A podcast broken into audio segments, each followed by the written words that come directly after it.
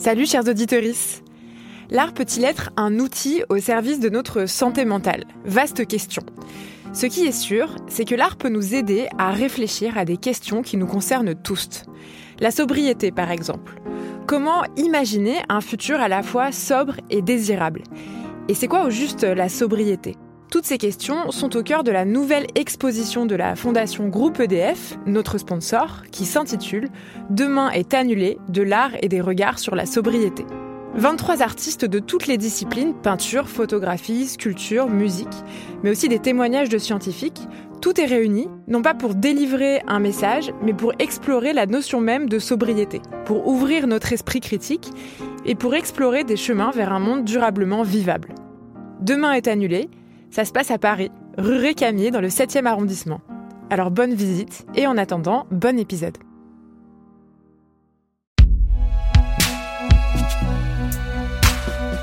Un podcast Binge Audio.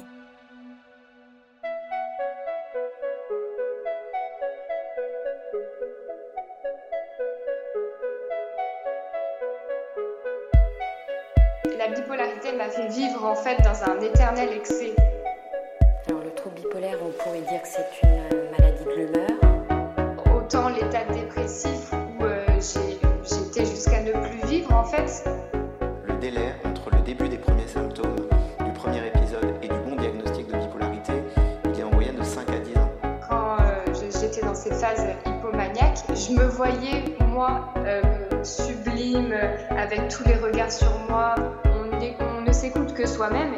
on n'écoute que la maladie.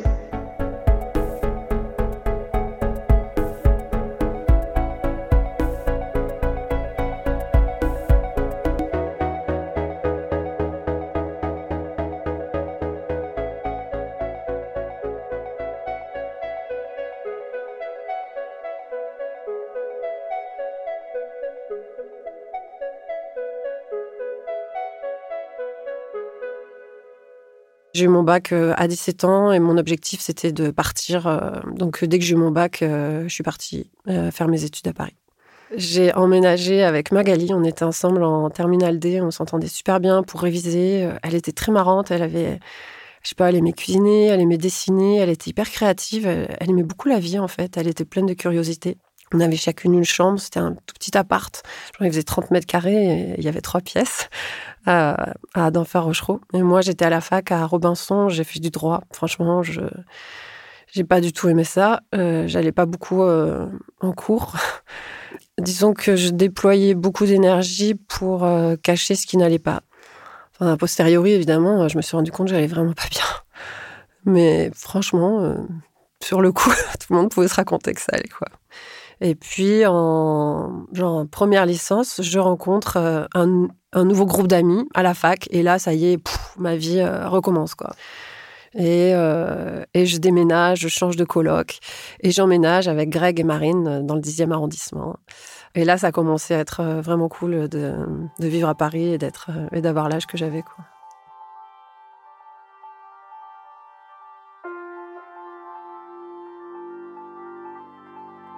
Et euh, c'est avec Marine, en fait, que j'ai commencé à faire un travail euh, sur moi.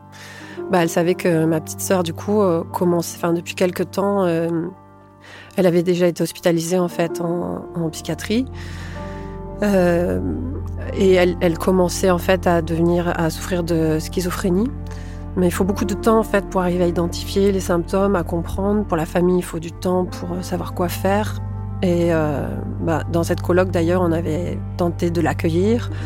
Euh, J'avais des copains, on se relayait pour euh, veiller sur elle. Et puis, bon, on s'est rendu compte que c'était quand même au-dessus de nos capacités.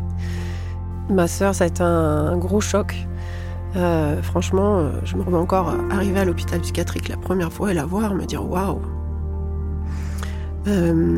Et, et me dire que voilà, mes parents ils savaient pas faire, que nous on allait réussir.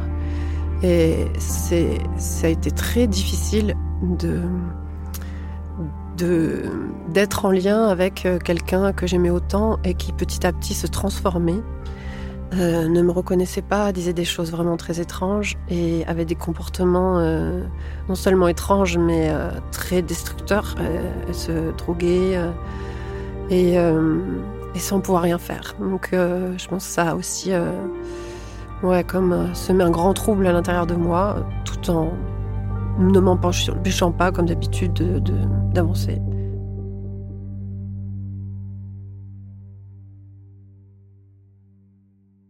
Donc je suis partie, en sachant vraiment pas trop où aller. Je me suis dit, bon, je vais aller passer mon permis chez mon père. Donc je suis partie vivre à Bayonne.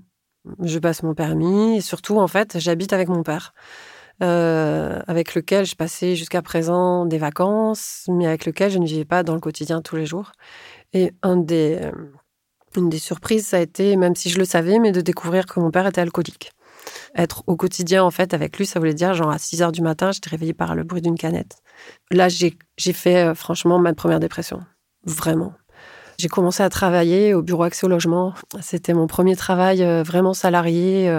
C'était un emploi jeune de 5 ans. C'était des dispositifs euh, voilà, où tu étais payé au SMIC et tu avais des responsabilités énormes. Donc euh, j'ai rencontré euh, des situations vraiment catastrophiques. Et c'est dans le cadre de, de, ce travail, en me rendant chez quelqu'un qui avait une dette de loyer vraiment énorme.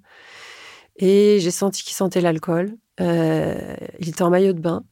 Il ouvre un tiroir, il sort un flingue et me dit Voyez, en fait, de toute façon, j'ai failli tirer hier, peut-être c'est aujourd'hui, cet après-midi que je vais le faire. En fait, j'ai accompagné euh, la femme que j'aimais, euh, qui avait un cancer euh, jusqu'à la mort, et là, franchement, j'ai pas envie de vivre. Quoi. personne dit que tu es confronté à des choses traumatisantes, en fait, quand tu travailles dans le social. de fait, tu es confronté de plein fouet à la détresse des gens et c'est plus ou moins traumatisant.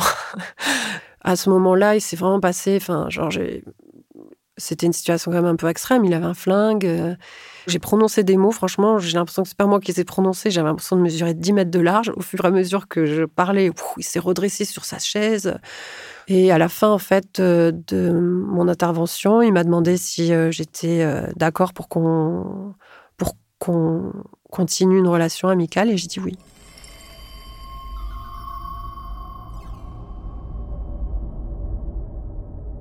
Il était cuistot, il m'apprenait à cuisiner, enfin une amitié quoi.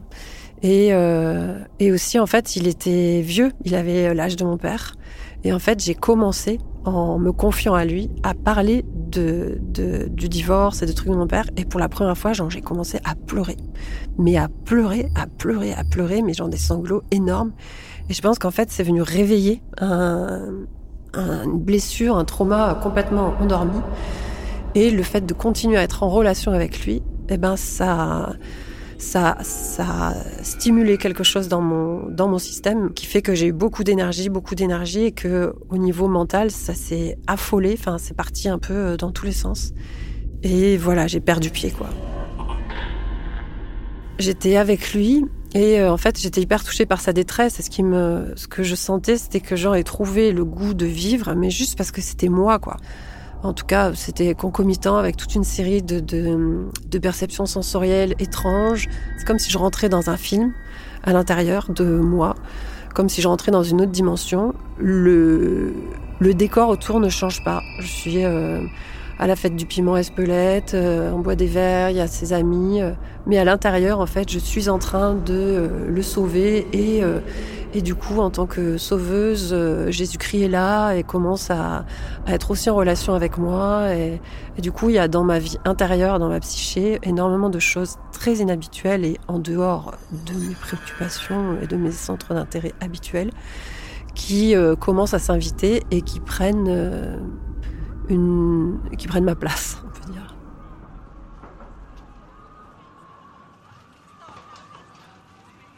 Au début, la perception de mon environnement n'est pas modifiée et ensuite elle est modifiée. Et euh, petit à petit, euh, c'est comme si euh, je rentrais ouais, dans un film, c'est-à-dire j'ai des épreuves en fait à, faire, des épreuves à réaliser. Je pourrais pas dire c'est vraiment une voix, c'est plutôt comme, comme si des, des messages en fait s'inscrivent télépathiquement dans ma chair. Et donc je suis autant en lien avec des, des tortures. Euh, j'ai des visions, euh, qu'avec euh, des, euh, des envolées mystiques, lyriques absolument incroyables. il y a une sorte de fascination en fait chez les gens qui m'entourent. Voilà, il y a genre un peu un objet étrange, moi, et, et, sympathique parce que je communique vraiment avec beaucoup de monde et aussi bah, je m'exclus de toute façon enfin je me tiens aussi à l'écart en fait tu es dans un film mais tu n'as aucune enfin, moi je n'ai aucune maîtrise sur ce qui se passe. Je suis euh, comme possédée. Franchement, ça a été le premier, euh, le premier, la première bouffée délirante. Ça a duré, je pense, voilà, deux, trois jours, peut-être même moins, jusqu'à ce que euh, mon père, une amie et un collègue de bureau me retrouvent, me ramènent chez moi et jusqu'à ce que on m'emmène à l'hôpital psychiatrique. J'étais déchaînée, quoi. J'ai tout pété, j'ai fait du kung-fu sur toutes les portes j'avais la rage, mais de ouf. Et euh, bah, j'ai été euh, ceinturée, euh, contrôlée et placée, je crois qu'on appelle en chambre d'isolement.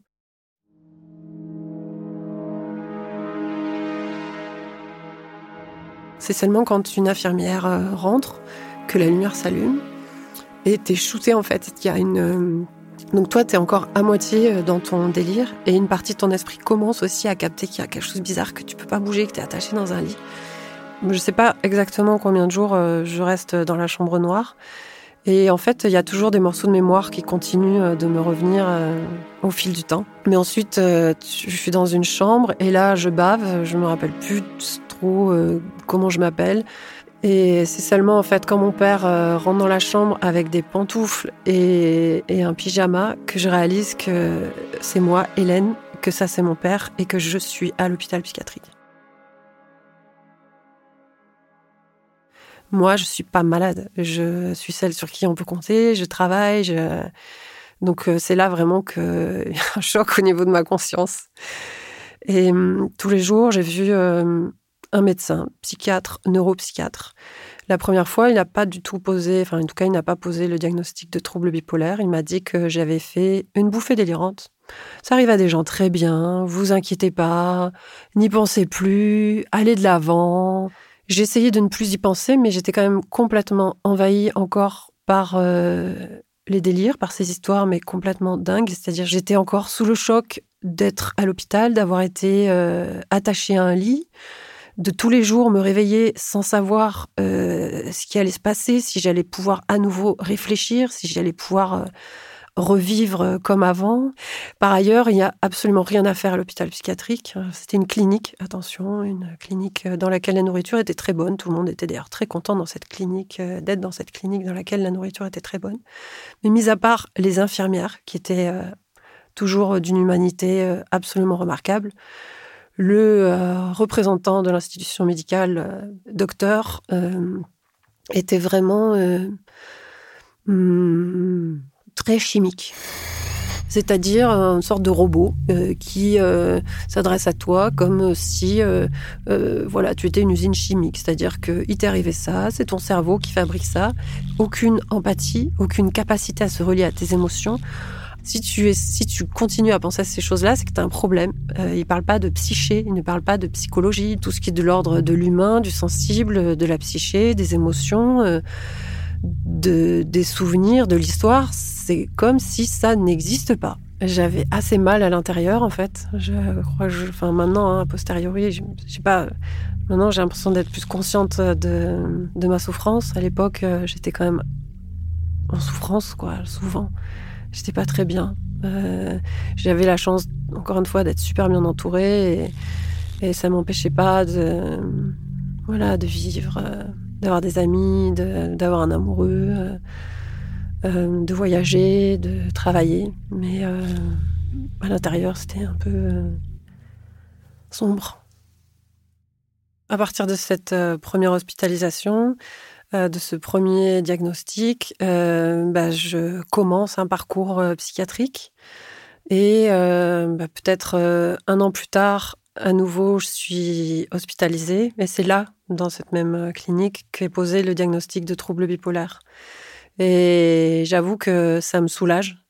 parce que ça correspond en fait cette alternance de moments de, de down quoi euh, et euh, de grands moments euh, d'exaltation euh, sont en écho avec euh, mon vécu. Euh, et à partir de là, je prends euh, des, médicaments euh, pour euh, la régulation de l'humeur. Euh, je lis aussi des livres, euh, j'apprends, je découvre en fait de quoi je souffre et franchement, c'est flippant. Euh, de lire des expériences, des témoignages de personnes qui souffrent de troubles bipolaires. Euh, tu découvres qu'il y a un taux de suicide euh, tellement plus grand que le reste de la population. Enfin, moi, en tout cas, je me disais, OK, en fait, tu vas pouvoir vivre. c'est toujours au-dessus de ta tête, un peu comme le couperet d'une guillotine. Mais, mais si tu fais bien les trucs, ça va pas tomber, tu vois. Et faire bien les trucs, ça veut dire prendre les médicaments, se coucher tôt, euh, ne pas avoir de décalage horaire, ne pas euh, être confronté à des gros stress, parce que nous sommes très sensibles au stress, manger à heure régulière. Prendre les médicaments, euh, ça veut dire euh, prendre du poids, avoir de l'acné, éventuellement faire des allergies, faire des prises de sang très régulières, avoir aussi euh, des problèmes de sommeil, être moins sensible, simplement euh, plus euh, neutre. Les troubles bipolaires, euh, anciennement, c'était appelé euh, troubles maniaco-dépressifs. Donc, euh, dépressif, euh, je pense que maintenant, on arrive à peu près à visualiser ce que ça veut dire. Donc, moi, je suis genre au fond de mon lit. j'ai juste envie que tout s'arrête. j'ai pas la force de me lever. J'ai pas, comme beaucoup de mes compagnes et compagnons de route, été euh, incapable de travailler. Il y a beaucoup de personnes qui sont hospitalisées pour des dépressions pendant des mois. C'est pas mon cas. J'ai plutôt tendance à l'autre côté du pôle, c'est-à-dire le pôle haut. Donc ça, c'est exaltation, euh, manie. Euh, voilà, donc des moments euh, d'intense inspiration, de très peu de sommeil, de grande libido et d'idées géniales. Donc j'ai travaillé à, à Bayonne, dans cette euh, association dans laquelle j'avais euh, reçu euh, ce monsieur. Je suis restée pendant cinq ans euh, là-bas. Bah, J'avais un super amoureux. Et euh, bah, suite, euh, en fait, il y a une des, épisodes maniaques, donc une des bouffées délirantes que j'ai faites, où j'ai sauté du deuxième étage. Et je me suis brisé le bassin, le calcanéum à droite, une partie de la pommette. Bon, j'ai des multiples fractures. J'ai passé un mois à l'hôpital psychiatrique en fauteuil roulant, ensuite un mois en maison de rééducation et un mois en maison de repos, l'inverse. Et en fait, à la sortie, euh, mon copain, euh, ça a été un peu too much euh, pour lui. Et hum, c'est pas pour ça qu'il m'a quitté, mais c'était un peu un cumul de choses extrêmement difficiles à vivre pour lui aussi. Une de mes meilleures amies, Sonia, vivait en Polynésie.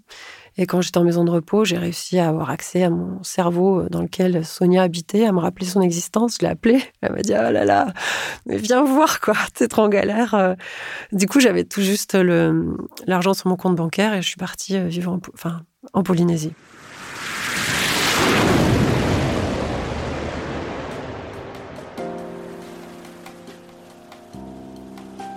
J'ai rencontré un homme. Donc, euh, je me suis installée là-bas, j'ai vécu sur son voilier, j'étais secrétaire dans un chantier naval. La nature était archi magnifique, tous les jours je pouvais me baigner dans le lagon. euh, Et en fait, ça contribue énormément à mon équilibre. En fait, finalement, je suis quelqu'un d'hyper physique. Euh, et en plus, avec la relation avec la nature, j'avais quand même la possibilité d'être dans de la beauté du matin jusqu'au soir. Que ce soit les fleurs, les parfums, les odeurs, les poissons. Et puis euh, une grande douceur autour de moi, beaucoup de, soins, d'amour. euh.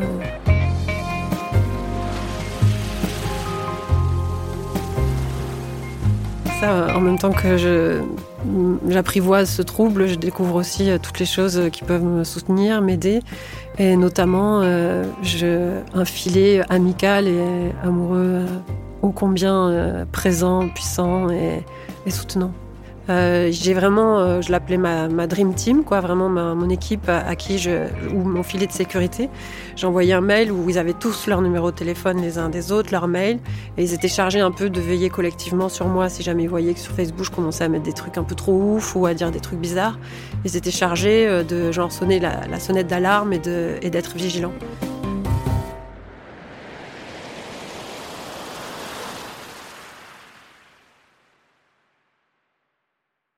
Quelques années plus tard, euh, bah, j'ai 33 ans. Et euh, ma mère meurt. Euh, je reste en France euh, et je participe à mon premier atelier de danse, un atelier de danse libre. Donc voilà, je suis à Paris, c'est l'hiver, il fait froid, je travaille dans une boulangerie comme une malade. C'est un parquet magnifique en bois verni. Il y a beaucoup de monde qui se change, qui chuchote. Moi aussi, je, j'enfile mon jogging, je descends les escaliers. Et au fur et à mesure, en fait, des deux heures qui se sont passées, j'ai eu l'impression que mon corps se mettait en mouvement. J'ai réalisé que mon corps était capable, en fait, de, d'accéder à mes émotions. Chose que, personnellement, je n'arrivais pas à faire.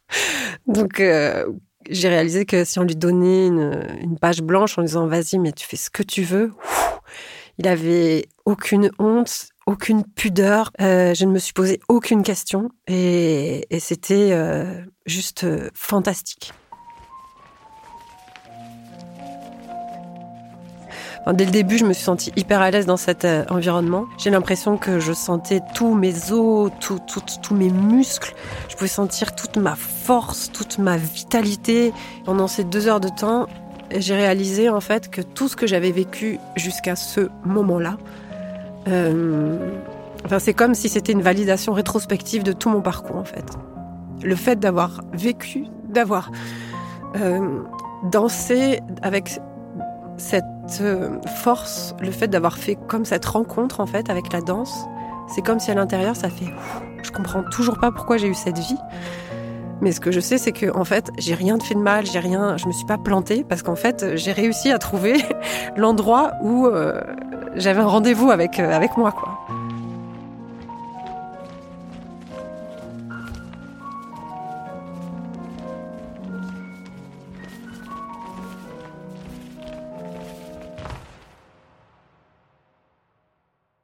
Hum, bah, à partir de là, euh, tout a changé. J'ai dépensé tout l'argent que je gagnais euh, dans des stages, des ateliers, euh, euh tous les soirs, tous les week-ends.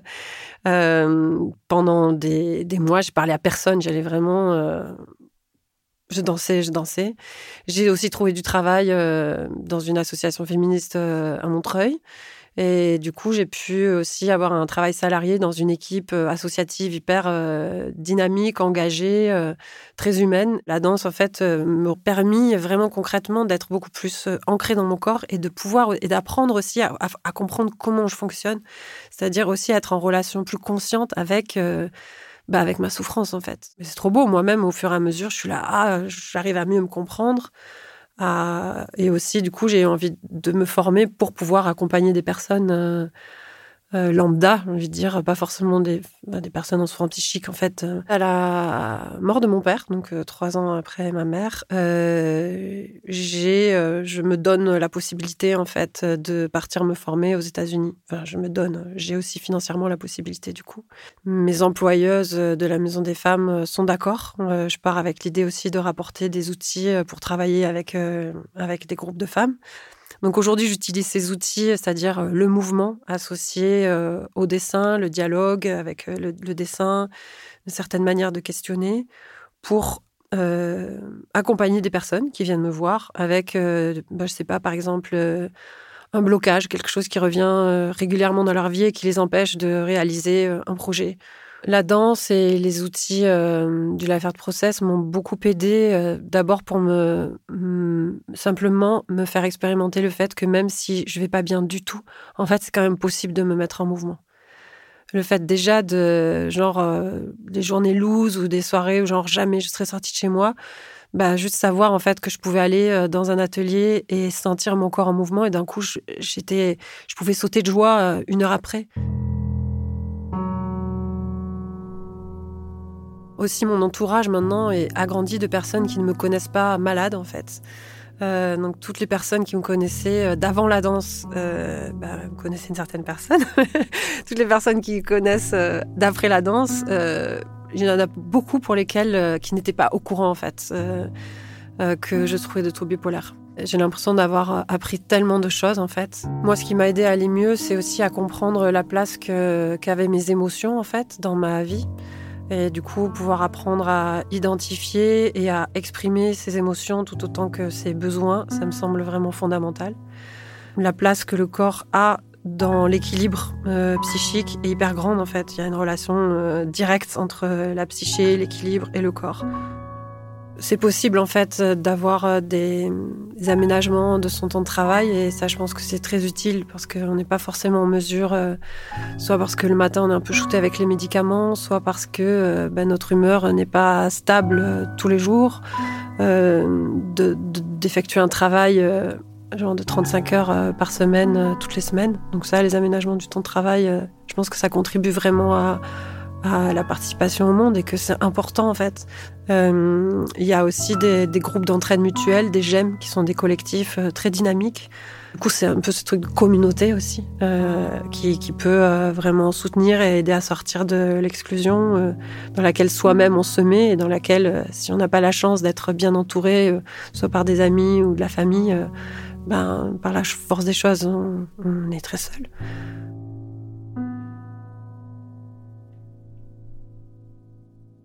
La fois, il y a des gros a priori sur les personnes bipolaires. elle est complètement bipolaire, c'est-à-dire genre elle fait n'importe quoi ou elle est lunatique. Euh. en fait, c'est aussi des représentations de personnes euh, genre qui tiennent pas la route, mais sans se rendre compte en fait aussi de la difficulté euh, de ces parcours. Et elle est très grande. Et du coup, ni non plus du, sans prendre en, compte le besoin de soutien que ces personnes ne sont pas forcément en mesure d'exprimer parce que c'est difficile. Si certaines personnes, par exemple, euh, demandent à euh, être entourées si jamais euh, elles, elles ont une bouffée délirante, par exemple, eh bien on peut les appeler, vérifier avec elles qu'elles ont pris leurs médicaments ou bien qu'elles ont envie d'être hospitalisées ou pas.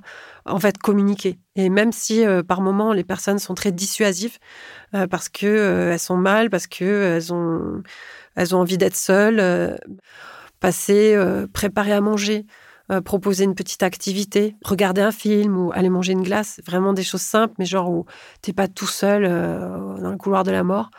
Ben, ça joue vraiment beaucoup. Du coup, ça veut dire aussi accepter que ces personnes aillent mal, qu'elles puissent nous le dire, éventuellement les écouter et, ouais, proposer un petit plus de présence à certains moments critiques.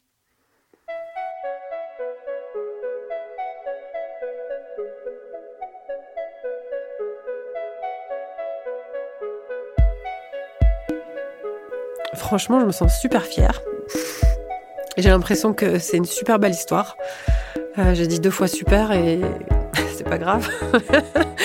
Euh, en fait, je me suis fait la réflexion euh, il y a peut-être un mois pendant un, stage que en fait maintenant je me sentais vraiment à égalité avec les gens quand je vois tout le chemin en fait parcouru depuis le fond de cette fissure pour arriver à cet endroit là où le paysage est tellement dégagé où je suis en mesure de, de, bah, de contribuer aussi en fait euh, au monde, où mon expérience, euh, c'est un peu euh, le plomb qu'aujourd'hui, enfin l'ancien plomb qui est un peu de l'or dans mes mains aujourd'hui.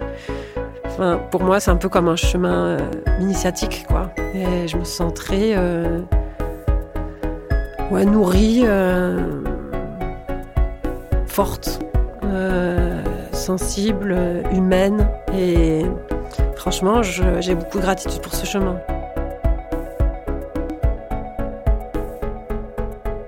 Après la pluie est un podcast de Binge Audio. Entretien mené, enregistré et monté par Sarah Bosquet. Réalisation Paul Berthiaud.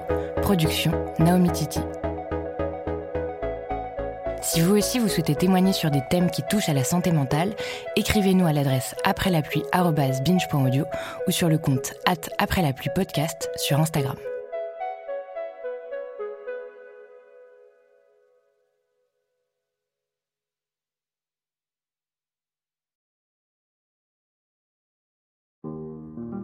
Voilà, j'espère que cet épisode vous a plu et qu'il a pu vous aider.